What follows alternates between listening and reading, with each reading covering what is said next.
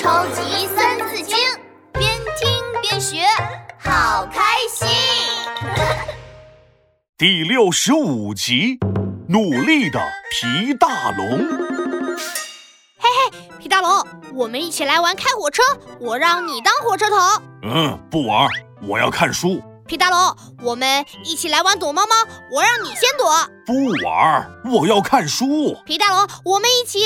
哎呀，不玩不玩，我要学苏洵一样发奋念书，努力学习。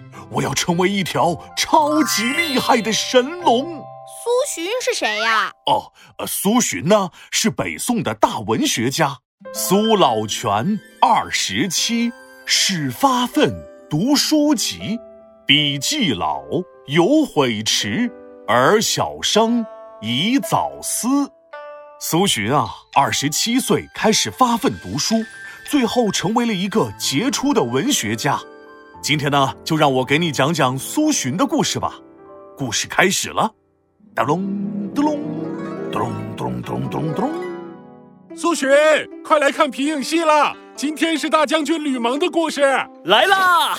一个瘦瘦高高的年轻人从屋子里钻出来，这个年轻人的名字叫苏洵，他呀每天都喜欢看戏、吃东西，他挤进人群里看起了皮影戏。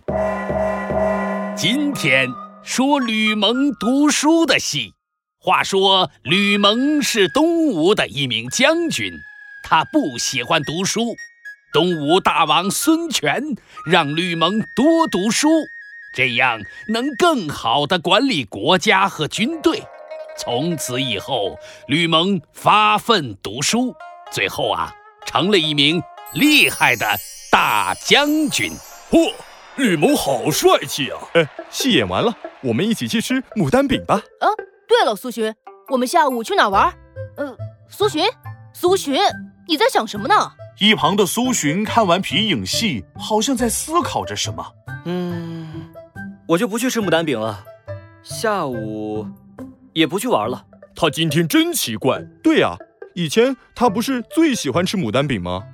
苏洵噔噔噔的跑到了书院里，问夫子：“夫子，夫子，以后我想像吕蒙一样努力读书，但是我已经二十七岁了，我现在开始努力会不会太迟了呀？”呃，不会不会，什么时候想努力都不会迟哦。只要你真的想努力，从这天起，苏洵不再天天出去玩了。他抱了一大堆书，躲进了书房里，先从四书读起：名为贵，社稷次之，君为轻。然后是五经，一张一弛，文武之道也。诗词歌赋也不能少。大鹏一日同风起，扶摇直上九万里。苏洵每天都在书房里看书，大声读书，读到开心的地方就哈哈大笑，读到不开心的地方就呜呜的掉眼泪。不久后，他去参加科举考试了，他握紧了拳头，心想：嗯，我这么努力读书，这次我一定能考上的。进了考场之后，其他人都健笔如飞，写得很快。苏洵呢，他提起笔，却不知道写些什么，只能勉强写了一篇文章。最后，苏洵没有考上。没关系，我一点都不气馁，一定是我读的不够，想的不够，写的也不够。我要从头开始，继续努力。经历了第一次考试的失败之后，苏洵更努力学习了。他每天除了看书之外，还会思考，有了想法就写成文章，就这样读啊想啊写啊。几年后，他精通六经和诸子百家的学说，还能写出非常好的文章。后来，他不断的努力，写出了很多好书、好文章，成了北宋的大文学家。嘿嘿，好了。苏洵发奋读书的故事讲完了。嘿，皮大龙，你不要努力了，我们一起来玩开火车游戏吧。嗯，不行，我要像苏洵一样努力发奋。可是你已经五千岁了，年纪这么大还要努力吗？什么时候开始努力都不晚。哎呦，那皮大龙你努力吧，我去吃点心了，今天的点心是夹心小饼干，我要把你那份也给吃喽。哎，闹闹，等等，我要先吃完饼干再努力。超级三字经，竖起耳朵一起听。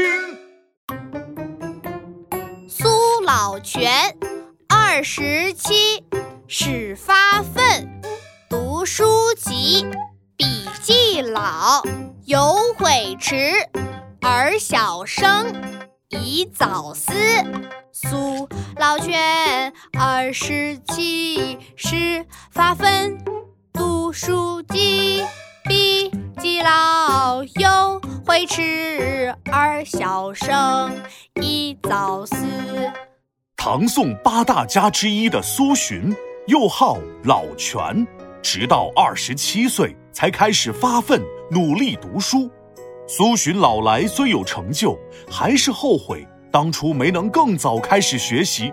你们年纪轻轻，更应当认真思考读书学习的问题，珍惜时间，发奋读书。